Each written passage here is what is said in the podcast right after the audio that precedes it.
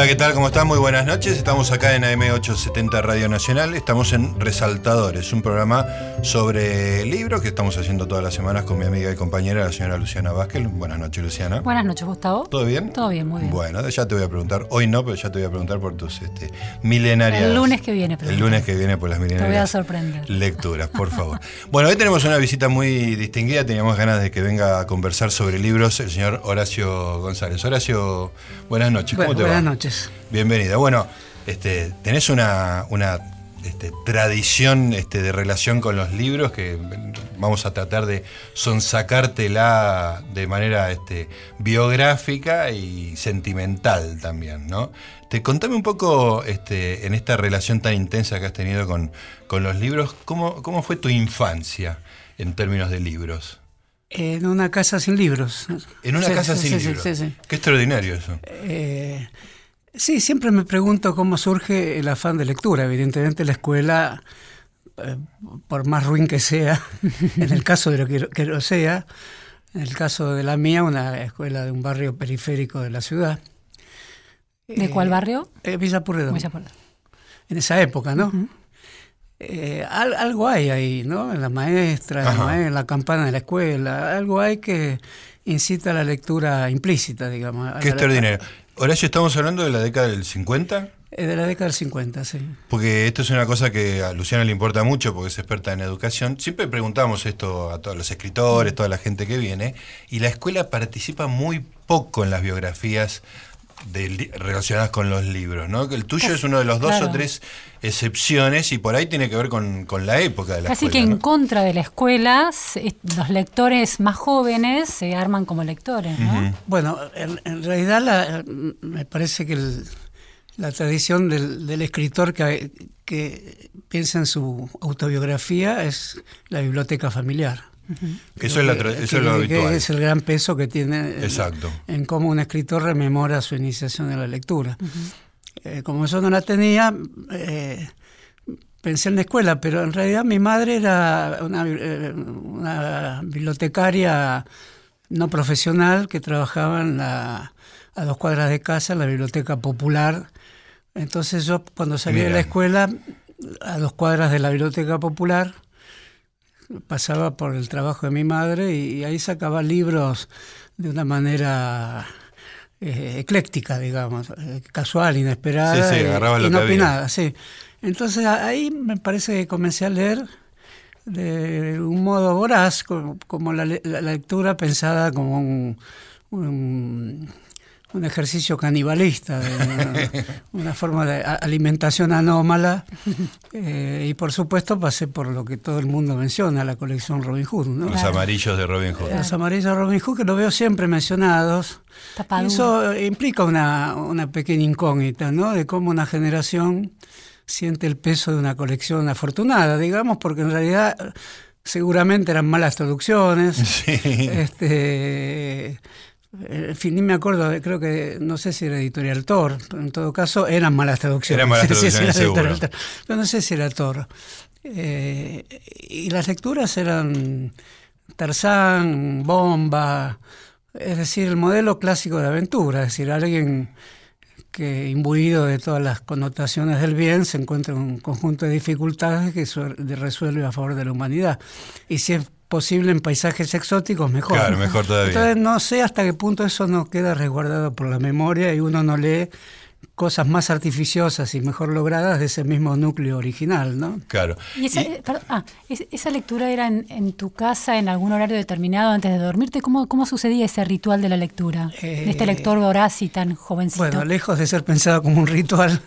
Y mi vida familiar eh, en esos años es es oscura, no, no, no, no- no logro pensarla bien, pero que una típica familia de la clase media baja, como diríamos hoy, este, de, de- de una familia resquebrajada, digamos, como muchas, pero en este caso no lo ocultaba, porque era un padre que se había ido del hogar. Ah. Mira con qué fórmula Elegante. pongo, Sí, fórmula sí, sí, elegante. sí, sí, sí, sí.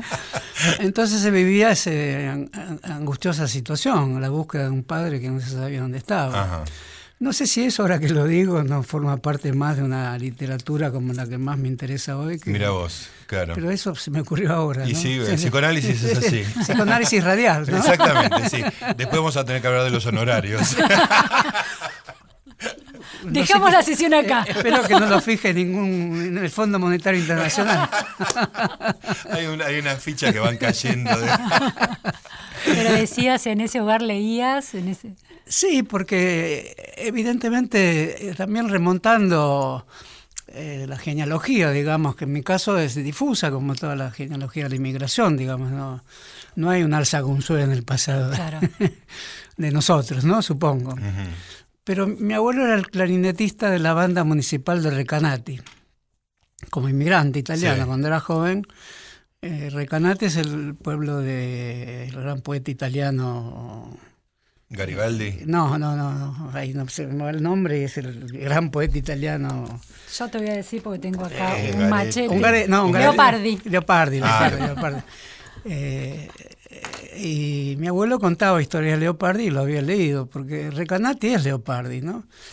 Sobre Recanati puedo decir algunas cosas más, porque aquí hay en la Argentina un núcleo de recanatenses, en el cual no formo parte, pero lo soy. Pero eh, el pintor Lorenzo Gigli es de Recanati. Los Gigli, mi Sí. abuelo era Gigli también, parientes del barítono. Y además De- tenías de- un abuelo de, clarinetista. De Viñamino Gigli. De modo que supongo que Recanati, que la pienso como una ciudad del medioevo español, del Renacimiento, espa- eh, Italiano. Este, debía tener en sus clases populares un clarinetista y, Claro. y alguien que estaba emparentado con el tenor. Digamos. Es- veo Italia como algo donde las clases populares eh, poseían una memoria de, la- de las culturas de los siglos anteriores y por lo tanto no podían ser ausentes a, la lectura de, Claro. de Virgilio o, o- o- o de la Divina Comedia del Dante. Así, del refilón, digamos sí, así. sí. A diferencia de las culturas populares que se fueron gestando en la Argentina después de la inmigración. Entonces, eh, por un lado el clarinete, por otro lado el apellido de Gigli. Este, ac- acá eh, Adelaida Gigli, que fue esposa de Viñas, también era parte del núcleo recanatiense, Ajá. incluso ella mm, mm, falleció en Recanati, Ajá. volvió a Recanati. Volvió y allí murió. Sí, eh, hay, hay muchas personas que en su momento atravesaron la cultura argentina con su nombre, que Pasaron venían de, de Recanati. Qué Entonces, notable, ¿no? Como una especie de caldero sí, sí. cultural. Pero yo nunca lo pensé de ese modo, pero ahora que me preguntan, también algo, porque una palabra al azar escuchada en medio de una tormenta familiar, de una, una pelea a cachetazos, lo que fuera, que podemos imaginar hoy en un mundo donde todo esto no es fácilmente imaginable, pero pasó hace medio siglo. Claro. Eh, a lo mejor alguna palabra resonaba en italiano, porque todavía se hablaba. Un poco en italiano, un poco, algunas palabras, sobre todo mi abuela, que era muy católica y conservaba, por esa razón, mucho más la atadura con el idioma, Claro. con el dialecto recanatense, ¿no? Claro. ¿Y es muy, muy diferente del No, no, italiano? no, creo que está emparentado con el toscano, que finalmente terminó siendo el idioma italiano. italiano, ¿no? Claro. Y, y lo fijó Leopardi. Pero a propósito de esto, si me permiten, eh, como yo escuchaba a mi abuelo contar la anécdota, porque mi abuelo fue empleado ferroviario, abandonó Sí. el clarinete, es decir, eh, su destino de clarinetista municipal lo cambió por el de obrero ferroviario de los ferrocarriles ingleses. Este, me contaba que eh, al salir Leopardi de su casa, como era un poeta, por lo tanto un intelectual, la gente le tiraba piedras. Y esa imagen hasta hoy la tengo, la tengo como fichada en relación a un tema que nos, nos pertenece a todos, digamos, que cuál es el papel del poeta y cómo lo percibe la vida popular. Una gran tendencia es percibir al poeta como encarnación de la vida popular. Y Leopardi eh, se puede poner después de Dante, vendría Leopardi. Pero también se lo puede encarnar como alguien que el pueblo lo ve como poseedor de palabras extrañas y poco deseables. Sí, sí, Y, y mi abuelo peligroso. me contaba que le tiraban piedras, Ajá. pero yo creí que era contemporáneo de mi abuelo, solo mucho después me di cuenta que era finales una- del siglo XVIII. Claro. Entonces el cuento no incluía la temporalidad, pensé que había sucedido en la- cuando mi abuelo era joven. o Era, sea, era mucho más rico tu cuento con, el, con el tiempo, con las elipsis Este, de rigor. Claro, después cuando supe más y me- lo leí yo a Leopardi y me di cuenta que era finales del XVIII. Claro. Así que tu abuelo no estaba. No, no, no. qué interesante pensé cómo se cuentan historias omitiendo su sostén temporal, ¿no? Quizá eso sea una condición de contar lindas historias. Exactamente. Bueno, y hablando del tiempo, este, ahora en un ratito quiero que me cuentes, Horacio, cómo siguió eso, porque una, una cosa es este, pasar de, bomba en tapadura libro amarillo a convertirte en, en que, los libros sean tu, tu herramienta habitual. Pero todo esto en un ratito estamos en Resaltadores acá en AM870 hablando de libros.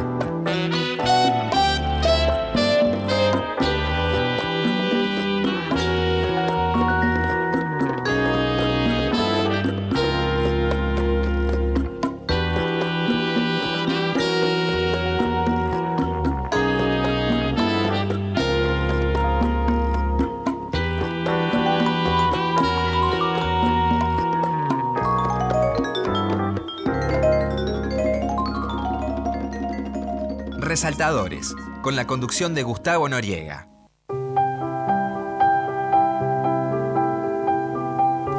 Muy bien, seguimos conversando con Horacio González. Una desesperación que yo siempre cuento de los este, conductores del programa de radio es cuando este, el entrevistado dice cosas fascinantes este, en el entretiempo. Con Horacio no hay problema porque es como un continuo, pero lo que contaste recién, que decía tu amigo de, de, de las migraciones, eh, vale la pena contarlo al aire. Este, esta idea del, que migra. Bueno, el, migrante, eh, lo decía un profesor de sociología que no diré su nombre por, por si, por si él no quiere. Escucha el programa y, se ve mal traducido por mí. traditores. traditores. que los inmigrantes en general buscan un destino mejor y, y salen de, un, de otro que es muy oscuro y trágico, que sería la guerra. Por lo tanto, se podría deducir que al no querer encarar una guerra, tienen en su espíritu una, una rebaja de conciencia respecto al país que deberían defender y que eso se habría eh, trasladado al espíritu argentino, digamos, ¿no? una inmigración sin honor. Sin honor, este, eh, no guerrera. Por eso ¿no? cito el nombre de la persona a la que le escuché, porque lo dijo en una reunión de pocas personas. Y es un pensamiento muy duro. Sí, sí, es duro, pero es muy rico, digamos, muy interesante la idea. Este, bueno, en algún momento te vamos a sonsacar el. No, yo tiendo a no estar de acuerdo con eso, pero obliga a pensar. Sí, exactamente, esa es, lo interesante del asunto. Bueno, te preguntaba antes por este, este salto, digamos, uno ha leído La Voluntad, donde tu, biografía este, aparece bastante extensamente, pero contanos qué, qué, pasó para que ese chico que leía bombas. Bueno, todo, todo forma parte de descubrimientos y sorpresas, porque. Eh, podríamos decir que era la, Argentina de los fines de los 50, de los 60. Eh, ir al colegio se suponía tomar el tren. Y después de retiro caminaba unas cuadras hasta, hasta el Nacional Sarmiento, que era el colegio donde iba, por lo tanto descubrir el centro. Claro. Para alguien que tiene 15, 16 años y siempre vive en un barrio, eh, caminas la calle Juncal de Retiro al Nacional Sarmiento y ves el Palacio Strugamú, este, la Victoria Samotracia, una, réplica interesante que aún hoy creo que está. Eh, la iglesia donde daba eh, misa el, cura Ladislao Gutiérrez, que fue fusilado por Rosas, no es la misma, pero es el mismo lugar, no es la misma construcción todo eso, es que caminar la calle te vas este, informando de, que hay una ciudad con una historia. ¿no? Yo vivía en un barrio que eh, había sido pavimentado en ese momento, antes eran casas de tierra. Entonces descubrís el centro, del Nacional de Buenos Aires descubrís lo que fue la, clase aristocrática del barrio norte, pero segundona, es decir, ya sin campos, había los apellidos de la nobiliarios de la Argentina vieja, digamos, pero ya eh, solo con eh, el departamento de varios ambientes en, el barrio Más tirando a la burguesía que a la oligarquía. Sí, pero con apellidos eh, gloriosos de prosapia. de modo que ahí te enfrentás también con otra cuestión, ¿no? Viene del González de Barrio y ahí tenías dos o tres apellidos, algunos me acuerdo decir los nombres es problemático, pero un descendiente del general Hilario Lagos. Como yo ya leía historia y más bien de carácter revisionista, Hilario Lagos, si no recuerdo mal ahora, es un, militar eh, vinculado a la federación que defendió la ciudad de Buenos Aires, no recuerdo ahora bien en qué episodio, si me escuchan historiadores acá me matan, pero acá apelaron a mis recuerdos, que son siempre imprecisos. Entonces, ver una persona que se llama igual que un general que yo había leído con ese mismo nombre en un episodio de las luchas políticas argentinas de mitad del siglo XIX, también es otro descubrimiento. Y después... Y además era interesante que vos ya tenías su opinión sobre sus antepasados. Sí, sí, sí, que era más o menos buena, sí, sí, pero ahora no recuerdo bien el episodio. Ahora cuando vuelvo a casa, Wikipedia seguro. Este, y después otra cuestión, para, para hacerla breve, eran los años de Tacuara. Ah, los años de Tacuara. Este, y por lo tanto ahí se conjugaban en el Nacional Sarmiento eh, una historia que parecía tomada de un calco paródico de la Segunda Guerra Mundial, porque los chicos nacionalistas, lo digo así amenamente, sí, sí, sí, tenue. Este, que eran en general los que formaban parte de esa oligarquía segundona, que tenían sus idolatrías políticas, eh, y que en los aniversarios Facundo Quiroga iban a Recoleta, y ahí estaba, creo que está todavía enterrado ahí Facundo Quiroga, que está a 20 cuadras del Nacional sí, Cuando entraban los chicos judíos a la, a la escuela, eh, que también el barrio tiene una comunidad judía grande, había como un corredor del Danzig. Eso era los años 60. Y para mí fue también revivir escenas de de la guerra mundial, de alguna manera. Una resonancia histórica. Pero eh, eso terminaba muchas veces en.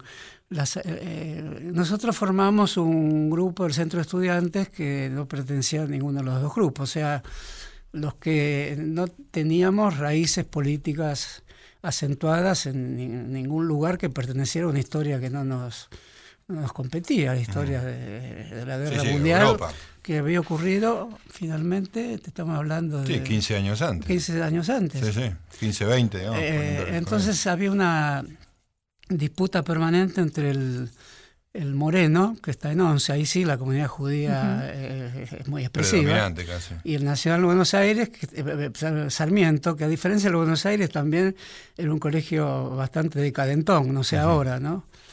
Y había una disputa permanente incluso a tiros. Eso preanunció, voy a decirlo así, estamos hablando del año 62, preanunció, proyectado de mil maneras, lo que vivimos dos décadas después. Incluso con semejantes personajes. Muchos, es decir, los muchachos habían formado la agrupación de autodefensa judía que se llamaba FACON. Tenía un nombre criollo. Federación Argentina contra Organizaciones Nazis. Era un acrónimo y, el FACON eh, contra los nazis. Muy y, bueno. Y Tacuara, me acuerdo, un tiroteo a la salida de un 9 de julio, no sé, alguna fecha de ese tipo y quedó muy herido. Eh, estoy recordando algo a lo mejor 10 personas en el país se acuerdan. Y eso porque me lo preguntaron ustedes, me engañaron diciendo que era un programa de libros. vos llevas la conversación donde vos querés. No, eh, este, en, una, en un tiroteo de, con armas cortas, miren cómo hablo, ¿no? En la Plaza Libertad, una cosa... Experto No, experto no soy. Eh, que cayó herido Edgardo Trilnik, que es un hombre que me acuerdo, ahora está fallecido, creo que hizo una carrera de psicólogo, no me acuerdo bien. Dos años después, tres años después, estábamos todos en la facultad, esas mismas personas. Y Trilnik había pasado a ser parte de un grupo del peronismo de izquierda. Y muchos de los que lo hirieron también. Claro. De modo que se encontraron. Confluyeron, confluyeron en, dos años después en el tumulto de la Argentina, ese torbellino que arrastraba vidas. Confluyeron muchachos que dos años antes eh, tiraban tiros entre ellos en nombre de la Segunda Guerra Mundial, digo.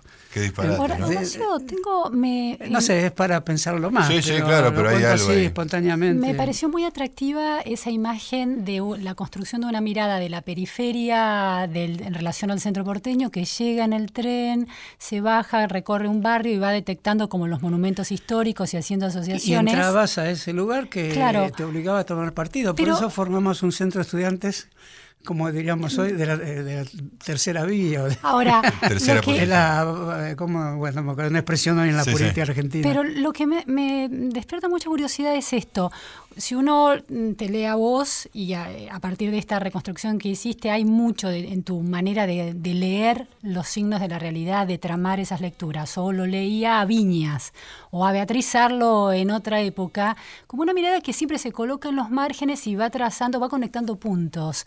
¿Eso es eh, propio de tu generación? ¿Cómo, ¿Cómo se arma esa manera de leer la realidad o leer la sociedad?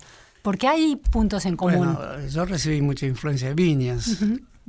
Eh, cuando ya Viñas había casi consumado su vida literaria y política, ¿no? Fuimos bastante amigos en la medida en que se puede emplear esa palabra para una relación eh, compleja como eran las relaciones con Viñas. ¿no? Eh, no así de Beatriz Arlo, con la que tengo muy buena relación. Eh, pero ese, esos nombres pueden asociarse en cómo ven la ciudad, a pesar de las diferencias que puede haber En, la mirada política. No hay tantas en, en cuanto a ver que no hay vida política ni vida literaria, sino una mirada sobre la urbe, ¿no? sobre la ciudad y las modificaciones de la ciudad. Con Viñas estabas en una esquina, Corrientes y Talcahuano, digamos, ahí el oro preto me encontré con Jaureche en el año 47, 48 y hablamos no sé qué cosa. Pero claro, oro preto no es lo que soy. Pero hoy tampoco es lo que era en ese momento. Claro, claro. Entonces todas las transformaciones eran vistas por viñas. Creo que todo, eso lo, heredamos todos, ¿no? Como una pérdida que no se puede reponer de ninguna otra manera. Yo voy por la ciudad y veo el modo en que se está destruyendo muy aceleradamente un patrimonio histórico muy importante que tiene la ciudad, que es el, el Art Nouveau, el Art Deco. Y eso eh, veo que no, no, no lo comparte mucha gente, ese dolor, este, esa melancolía por la ciudad que fatalmente se renueva. Ahora, ¿a qué ritmo debe renovarse una ciudad? La ciudad como un objeto cultural, ¿no? Sí, eh, digamos que es un objeto cultural que se interpreta a través de sus signos literarios y políticos también, ¿no? Claro. Aquí tomé un café con Jaureche en el año. Claro. Y ahora, eh, ¿cuánta gente piensa en Jaureche también, no? Porque todas esas capas, esos, esos edificios también, en, Claro. Y- en términos intelectuales, también hay cosas que desaparecen, ¿no? Sí, por eso, eh, o quejarse es inútil, o siempre tiene que haber un memorioso que diga, por ejemplo, Forja, el grupo de Jaureche se reunía en la Valle y iban a tomar café en Los Galgos. Hoy Sí. Los Galgos existe, pero fue cuatro veces renovado. Sí, y, sí, sí. y le pregunté, yo hice esa prueba, le pregunté a un chico que trabajaba, ¿y sabes quién venía a tomar café acá? Escalabrini Ortiz, eh. No, es que ni, ni sé No, quién no es. tenía idea de Casi- quiénes y no le daba ningún peso a No. eso, además, claro. No, Esa pero, esa- eh, es el depende de qué peso le das, porque el absolutamente melancólico se equivocaría si, Claro, si, claro. si pasara todo el día quejándose que Sí, los sí, chicos sí. de 20 años no saben nada. Pero en realidad, tarde o temprano van a saber, porque el, el pozo angustioso de un país no se espera todo siempre. ¿no? Y pensar mucho en eso, digo, ese equilibrio entre quedarse en la, en el- la queja melancólica este, y ser el encargado de, de y que eso tiene no que se haber un equilibrio, porque si sos el encargado lo tenés que hacer como un chiste, porque no podés parecer como un tonto ante un chico y decir, "Bueno, ¿a quién le Claro, ganaste? claro. ¿Qué me venís a mí con los problemas de trabajo que tengo a decirme que había un jaureche? O, Claro. ¿Qué, qué sociólogo o- o poner joven un lees? Mujica Lainer, o Sí, sí. poner. Horacio, ¿qué sociólogo, qué autor joven, qué ensayista lees hoy al que le otorgás un valor interesante? Bueno, no leo mucho a sociólogos de actualidad, ¿no? Este, O filósofo, o, o alguien que de nuevas generaciones que te permite pensar nuevos problemas. O a lo mejor no lees ninguno. No, no, sí, sí, hay todo lo que hace Diego Sturwar. Ajá. Me parece, ahora hizo un libro con Berbisky de, de gran significación, es la historia de Berbisky, pero ante un interrogatorio exigente de un- una persona de otra generación, por lo tanto es un diálogo intergeneracional. Eh, no, leo más novelistas, Martín Cohen, que me gusta mucho. Últimamente una novela de Gabriela Cabezón Cámara, que me pareció profanatoria absolutamente de toda la literatura Claro, argentina. Eh, profanatoria en el sentido que el Martín Fierro, todo el legado, el Sí, gran sí. legado, aparece bajo otra óptica. Bueno, ahí está, hay una buena la- síntesis. La lectura ahí, de ¿no? género, digamos. Claro. ¿no? Sí, sí, Entonces, pues hay una buena síntesis de lo- del pasado. como con- una buena síntesis y digamos, el tradicionalista tiene que aguantársela. ¿eh? Aparece José Hernández como una especie de viejo ladrón de versos y, un, y un viejo insoportable estanciero y coronel, ¿no? Este, ante la delicadeza de- del paisaje y de- del mundo femenino, digamos. Del, del mundo lésbico femenino, digamos, así como más poderoso Sí, que sí. de los viejos gruñones que encima no escribieron el Martín Fierro, Claro. que lo usurparon. La China Iron se llama, ¿no? El libro de, de, de- Sí. Bueno, es un poco la herencia de Sí. Aira. eh, No, Iron. no sé si est- esta autora reconoce eso, pero lo que hizo Aira es más suave respecto a la Claro, herencia literaria. claro, que hay una eh, decisión muy no está la fuerte, cuestión de género. Disruptivo, Claro, es claro. más, más interviene con Lo de más violencia. Cámara es una Sí. decisión muy fuerte. sí. Seguimos en un ratito, estamos con Horacio González en Resaltadores. Resaltadores. Segunda temporada en Nacional. Seguimos con Resaltadores. Seguimos en Resaltadores, estamos con Horacio González, estamos conversando acá con mi amiga y compañera Luciana Vázquez. Te voy a contar una cosa, Horacio.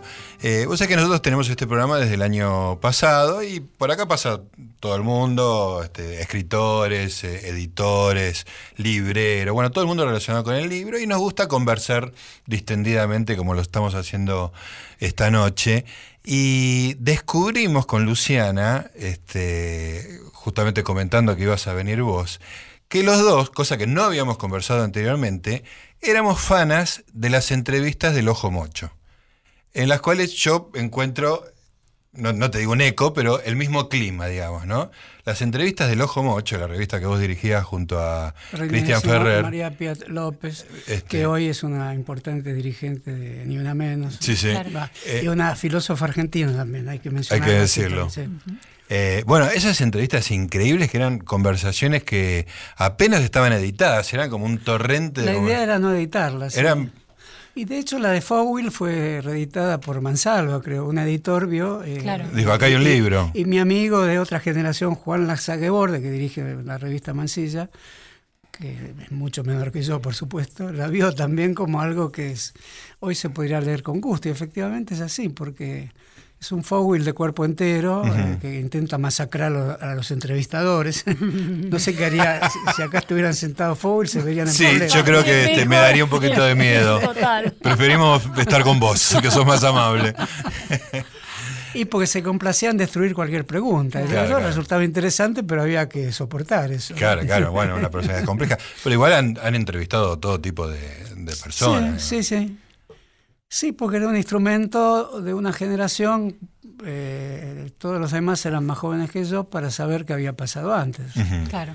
Eh, hoy con una revista en papel no se puede hacer eso. Además, bueno, es había un juego tipográfico parecido a contorno, digamos. Sí, sí.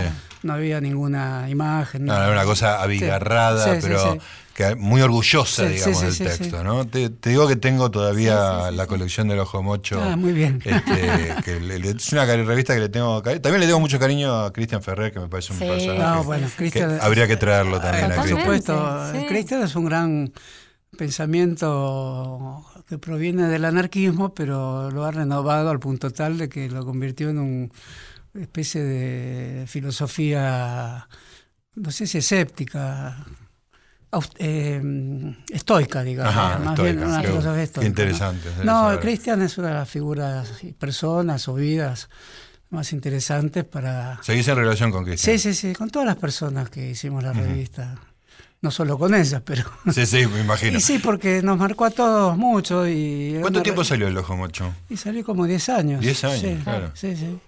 Eduardo Rinesi, que no mencionamos, que fue rector de la Universidad General Sarmiento, también es uno de los grandes pensadores de la teoría política contemporánea y del mundo moderno, digamos. Contame un poco la, la cocina, porque digo, realmente fue, fue, una parte importante de mis lecturas durante una época. Este, ¿Quién la desgrababa? y entre todos, nos repartíamos. Sí, era la revista a pulmón, lo cual no quiere decir que fuera una revista de medicina. Eh, no, no, se, hacía con entusiasmo, porque realmente veíamos que había un, caudal de, de, vidas trastocadas en la Argentina que marcaban un horizonte de reflexión para la vida cultural y política, ¿no? Eh, eh, sin imaginar nada de lo que ocurriría después, evidentemente, como ocurre cuando hacemos algo fuertemente ligados a un presente. Claro, claro. ¿Y hubo, algún nombre que alguien haya sugerido y que no aceptaron que sea entrevistado? Es decir, ¿hubo algún nombre tabú, no? No, lo que sí entrevistamos a Jorge Asís por una que después se nos reprochó mucho, porque Jorge Asís era, había sido secretario de Cultura de Menem. Sí. Y y incluso Piglia a mí una vez me dijo, ¿cómo hicieron eso? Porque incluso yo escribí una nota comparando ciertos aspectos de respiración artificial, creo, con, con el estilo del primer Asís. Claro. No creo que para Piglia no, no, No, no, pero yo siempre tuve una amistad calma con, con Piglia. Qué linda palabra. Que se acentuó con su enfermedad, lo visitaba asiduamente, sí. Sí, sí, no, con Piglia eh, no había problemas de ninguna índole, salvo los que él cuenta en sus diarios, que son mucho mayores que el Piglia que yo conocí, que los dilemas de la convivencia literaria en los 60.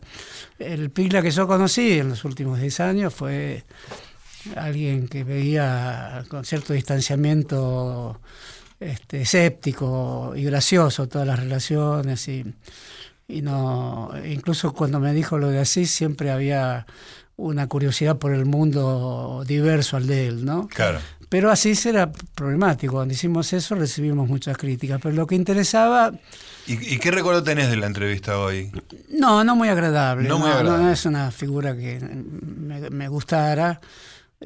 pero como lo veíamos como la construcción de un personaje, hoy es más fácil entender esa idea cuando uno lo ve por televisión. Sí, sí, que, hay una En ese momento había una construcción del personaje que es una expresión menos usada, aunque en toda época puede usarse, pero había como un tipo de impostura graciosa en el sentido de invocar contra el progresismo banal toda clase de marginalidad, los detritus Del, del, razonamiento político. Eso terminaba interesando por la vía de una crítica a la razón más convencional, Claro. ¿no? Pero, Pero- tenía sus problemas. eso, Claro. ¿no? Pero sí, ¿no tenía cierta resistencia en el, am- en el ambiente cultural por su éxito con Flores Robadas durante la dictadura? ¿No había, eh, había? Bueno, yo no estaba en Argentina, aunque Sí. vi la película Sí. eh, y la leí también la novela. Sí. Puede ser, puede ser. Yo eh, literariamente no sé cómo juzgarlo hoy porque, por ejemplo, Lesca, el fascista Sí. no sé cuánto, no me Sí, acuerdo sí. ahora, no es una mala novela. O, o si es una novela que tiene una atmósfera superficial por un momento, toca el tema del fascismo francés de una manera bastante eh, conocedora, digamos. Eh, Lesca es un argentino que en Francia colabora con la revista fascista Je suis partout, Ujú. Eh, que la dirigía Bras Bra- Bracelas, creo que, que se suicida cuando entran las tropas de Gaulle. Y ahí creo que escribe Drieu La Rochelle, que durante un tiempo fue novio de Victorio Campo. Por lo tanto, es una novela que Claro. corta los dos mundos, Argentina y, y Francia, y no, y no lo hace mal. Por eso también no quiero dejarme llevar por el estereotipo de la figura Claro. de Asís para juzgar cosas sí. que pueden ser... eh, No, además me parece que dentro de la literatura, digo, tiene una obra. no, parte, parte de inteligencia es un análisis de los servicios de inteligencia Totalmente. tremendo. claro. Y hay, mundo y hay- que uno- y hay un punto de contacto con Fowler, aunque Fowler lleva eso a una escala a la que así no llega, pero Sí, es parte hay- de inteligencia. de Siempre la está la psicóloga ingenua que no sabe nada y la vida real que la encarna quién, un agente de inteligencia. Claro. Entonces Claro. ahí sacas algo de tu vida misma, de, de que Sí, te sí, sí, desafía. ¿Qui- ¿Quién soy yo? ¿Un progresista? Eh, me interno en la vida real, que sería chocar. En la vida real chocas con los servicios de inteligencia siempre. Claro. Es lo que diría Fowler a su manera, Claro. elaborada y finísima, y Asís con lo suyo. Diría, ¿te crees un progresista? Mirá dónde estoy yo, Claro. sabiendo realmente cómo es la masa cruda que te amenaza, donde están los servis. Claro, ahí, está, claro. ahí está la literatura de, Sí, de- sí. de Sí, sí, sí. serie, ¿no? Y es este, es como que uno manda un, un agente a, a mirar mundos a los cuales Sí. uno no se puede ni acercar, digamos, ¿no? Este, y la idea del Florida Garden sí. con El Florida Garden. haciendo esas reuniones Sí, sí, sí. Que, que en el fondo es todo tan poquita cosa, ¿no? Sí, es como eh, hace el papel hoy de la televisión, el que juega con saber algo y, Sí, sí. y el otro que lo entrevista juega con ser un ingenuo que no sabe. Y hoy los servicios ni sabemos lo que son. ¿no? Bueno, hemos sacado algo muy interesante que es Horacio González viendo a Fantino. Parece- No quise mencionar el nombre, pero bueno. lo digo yo, no lo dice usted. No, Pará, no. pará, pará. Si puedo reducir la gravedad diciendo- del tema, diríamos que lo vi dos veces. Creo que, creo que una, como, como el, el hecho de estar embarazado, digamos. ¿Estás embarazado o no estás embarazado? Bueno, estamos conversando y divirtiéndonos con Horacio González acá en Resaltadores.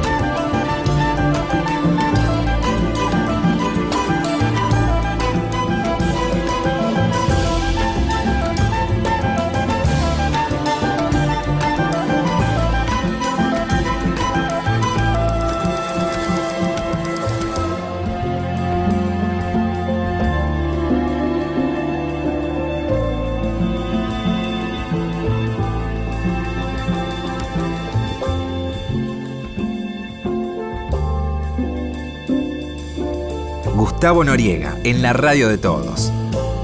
Resaltadores. Muy bien, llegamos al último bloque. Estamos charlando con Horacio González.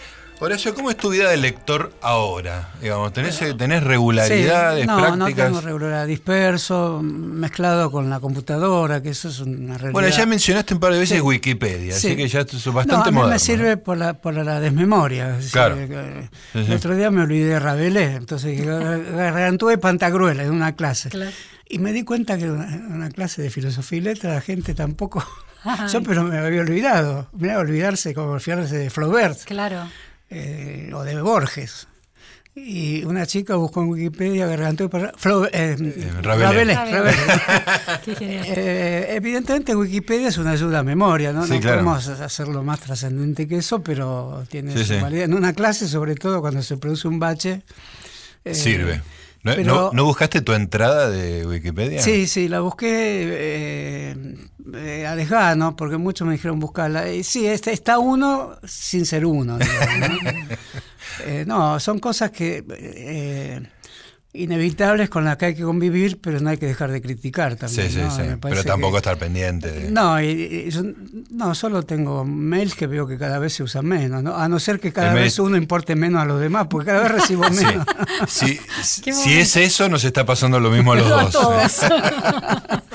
¿Usás WhatsApp, por ejemplo? No, no, no, no, WhatsApp uso- no, no, no, no, me parecen este, eh, cosas irreversibles, pero efectivamente influyen tanto en el lenguaje que yo diría el próximo debate que viene en la Argentina, después de, de que el, el- gran movimiento social que está hoy en El- curso en el Argentina, feminismo. que es el movimiento feminista, Claramente. con todas las dimensiones tan complejas que tiene, de despenalización del aborto, fem- femicidio, eh, autoritarismo familiar, patriarcalismo, todos los... Eh, sor- sor- sor- sororología- Es muy complicado. Sororización. Sororización que viene de, de Sorority. un latinazgo ese, Sí, ¿no? sí. Viene O bueno, de o los del inglés, monasterios o del medievales. inglés, sí, sí. Pero el debate de la lengua, de cómo va a intervenir el feminismo en la lengua, ya la Real Academia ya empezó a protestar, mal a mi juicio. ¿Qué pensás del, del lenguaje inclusivo, les diputedes, ese tipo de cosas? Bueno, yo creo que el- el- el, eh, la traslación automática o inmediata del movimiento social a una reforma de la lengua no es lo me- no, no, no funciona así la lengua, digamos. La lengua Tiene sus tiempos. sí funciona con los tiempos de recoger las transformaciones sociales. Así como está ocurriendo ahora, es muy interesante. Los colegios secundarios, los dirigentes estudiantiles nuevos, Sí, sí. están incidiendo muy directamente, al punto que los rectores y demás que, ah, eh, ensayan Se ven hablar de todo. obligados a escribir de esa manera. Sí, sí, sí. Eh, digamos, Estaba en es- una reunión de padres del Nacional Buenos Aires y el rector Sorsoli dice, bueno, los chicos en el sentido de chiques. Ah, Pareció maravilloso. abriendo un paraguas Claro. enorme. No, todos están abriendo el paraguas, yo también, pero me parece que esa apertura de paraguas tiene que terminar en un gran debate sobre la lengua, sobre todo el, el primer ensayo feminista fue la roba, digamos, eso era Claro. la intervención de un poder tecnológico en el lenguaje, la Claro. roba es un signo de la te- tecnología, además es una antigua medida medieval de Sí, sí. Y es impronunciable además. o sea, cuando eh, se vuelva a retomar la correlación entre eh, lo- la, ver- la verbalización Claro. y la escritura, ahí se podrá medir qué grado de transformación deja el movimiento feminista, Claro. y va a ser grande de todas Sí, maneras, sí. ¿no? Ahora, eh, una cosa que está, es un tema de conversación de estos días, que si bien es cierto esa idea de que el lenguaje le lleva más tiempo y que se da más naturalmente, también es cierto que es la- el primer intento de cambio del lenguaje en una era de hipercomunicación, donde yo imagino, no lo sé, que todo es más rápido, digamos, ¿no? Que si uno, Claro. vos querés imponer un lenguaje neutro, digo, nunca tuviste tantas posibilidades como Sí, sí, ahora, sí. en la cual, digamos, la ocurrencia de una chica de secundarios, la, Sí, sí, sí, al día siguiente la están comentando 6 millones de personas, ¿no? Y hay una Sí. cuestión que, por ejemplo, a mí me pasa, yo no uso el chiques, pero ya no me alcanza con decir hola a todos. Me siento obligada, no me siento cómoda. Hay una incomodidad y una conciencia de que no es del todo inclusivo eso. Y no soy de las practicantes del lenguaje inclusivo en absoluto, pero hola a todos y todas. No, ese me O parece chicos y una chicas. redundancia eh, posiblemente destinada a ser omitida en algún momento que las cosas se pongan en un debate más profundo. ¿Pero ¿no? por el todas o por el todos? ¿Cuál va a sintetizarlo? No, a mí me parece que ciertas palabras eh, de la tradición pueden sintetizar los dos géneros, otras deberán cambiar. Eso es difícil saber cómo se va a acomodar para un movimiento social que abarca un, un fuerte entusiasmo juvenil, Claro. viejas militantes feministas, las nuevas militantes feministas, sobre todo ni una menos, que renovaron todo el cuadro anterior de las últimas décadas de Claro. feminismo más recluido cuando, digamos, después de las grandes movilizaciones, o junto a las grandes movilizaciones después de la despenalización del aborto, tanto si se aprueba como si no se aprueba, eh, inevitablemente deberán generalizar un debate, que es un debate con la Real Academia, que fundó Felipe V, digamos, Claro. un debate que la Real Academia no, se resiste a tomar también, pero no se resistió a tomar el debate de generar una gramática para teléfonos celulares. Eso lo hizo la Real Academia. Claro. Cuando vio que la gente escribía ¿por qué? eh, con una P y Una una, Q. y una Sí. Q. Eso lo hizo con la telefónica, no tiene ningún problema. Tiene menos Con el problemas la movimiento feminista tiene. Eh, estuvimos- estamos en la deriva, que es la mejor forma de conversar, pero quiero volver al tema de tus hábitos de lectura Sí. contemporáneos. ¿Cómo, cómo es tu práctica habitual? Bueno, en principio doy clases y leo rápido algo porque las clases me gusta que sean improvisadas. Eh, leo al azar, digamos. Y, y después, eh, leer, leer, me falta leer tantas novelas. Por ejemplo, La montaña mágica nunca la terminé de leer. Eh, Joyce nunca la Pero la de empezaste. leer. No, no solo la empecé, la retomo por épocas. Ah. Proust lo leí casi todo, pero no puedo decir que lo leí todo. Son como eh, de- Deudas. de lectura, más bien tengo deudas de lectura que tanto en tanto los agarro, porque no me parece que la literatura que hoy conocemos no tenga alguna relación con todos los que mencioné. Sí, sí. El, el que puedo considerar que es un autor que leí de pe a pa es Borges, Borges lo tenés de punta a punta. de punta a punta. No quiere decir que si me hacen una prueba ahora no la... No, no, bueno, No, la memoria es que no me la hagan, pero...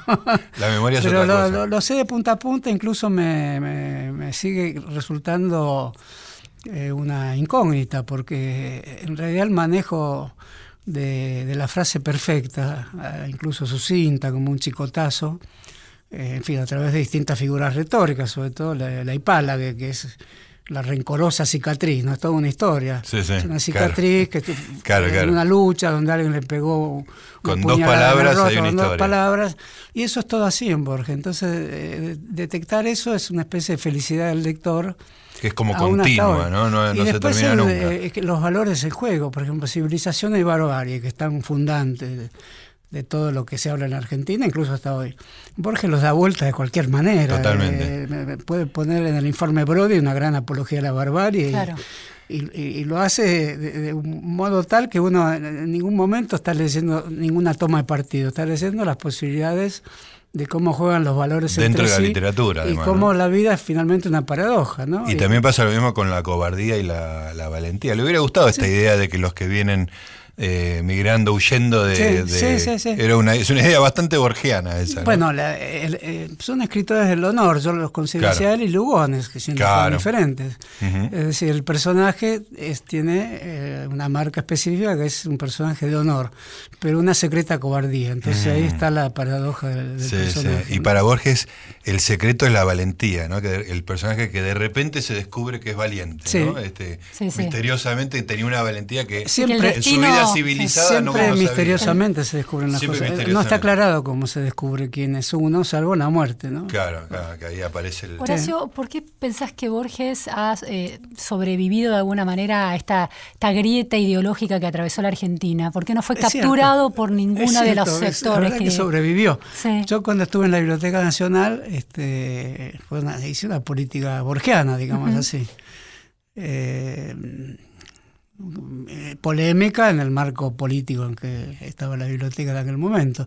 Hoy la política borgiana que se hace en la Biblioteca Nacional es más explícita, es más eh, oficial, Sí, digamos. sí, Hicimos este, un Borges más rebelde. Refiere a. Borges concretamente, Sí, digamos. concretamente. Nosotros hicimos un Borges más. Incluso pusimos la estatua de Borges en el jardín. Esa pues una estatua es más formal, ¿no? Sí. Es más ceremonial. Podría haber sido esta- esta no sé qué administración hubiera- la que Por ponga- eso, no sé qué hubiera dicho Borges de que le Sí. pongamos una estatua. Qué pero- curioso. Sí. Podría ser esta administración perfectamente. Pero además de poner la estatua hicimos algo borgiano, que es el gusto por la paradoja, el gusto por el contrario, que nunca está estable en su situación. Claro, ¿no? claro, Entonces, esa en ese sentido, eh, no fue otra cosa la que hicimos durante 10 años. Y eso permitió que la biblioteca fuera un agente de lectura, un instrumento de, de lectura y averiguación del complejo cultural argentino. ¿no? Horacio, vamos a tener que ir terminando porque el tiempo es tirano, porque estoy diciendo una frase absolutamente original, pero te voy a despedir diciendo una cosa que se me, me surgió ahora en la, en la conversación, cerrando esto. Qué genial hubiera sido una entrevista del Ojo Mocho a Borges. Sí, solo que no... No estaba vivo. No, sí. Eh, Creo que no, no estaba vivo. Con Borges, yo como estudiante no tuve una buena relación. Eh, Éramos de los que interrumpíamos las clases. Claro, claro. decía, Pues una eh, relación era, no era cualquier cosa. Eh, y, y somos los que le interrumpíamos las clases sus mejores lectores, creo ¿no? Claro. Probablemente, Sí, sí. probablemente. Está la anécdota extraordinaria esa de que, bueno, después de muchas presiones de que quieren intervenir en la clase de Borges, le dice, bueno, Borges, le vamos a cortar la luz. Y Borges le dice, bueno, eh, yo he tomado la precaución de ser ciego, considerando esta No, en, posibilidad. en mi caso, que no solo yo, era- salía a defender su curso, ¿eh? salía como un verdadero cuchillero argentino. Sí, sí. De- Ahí se descubría Sí, la valentía, sí, sí. la valentía salía, secreta de salía tanteando en los bancos y enfrentaba a los que venían a interrumpir. Gran anécdota. Horacio, muchas gracias. Fue un placer conversar con usted. Gracias. igualmente. Nosotros nos reencontramos la semana que viene acá con Luciana Vázquez para ser resaltadores. Chao, hasta la semana que viene.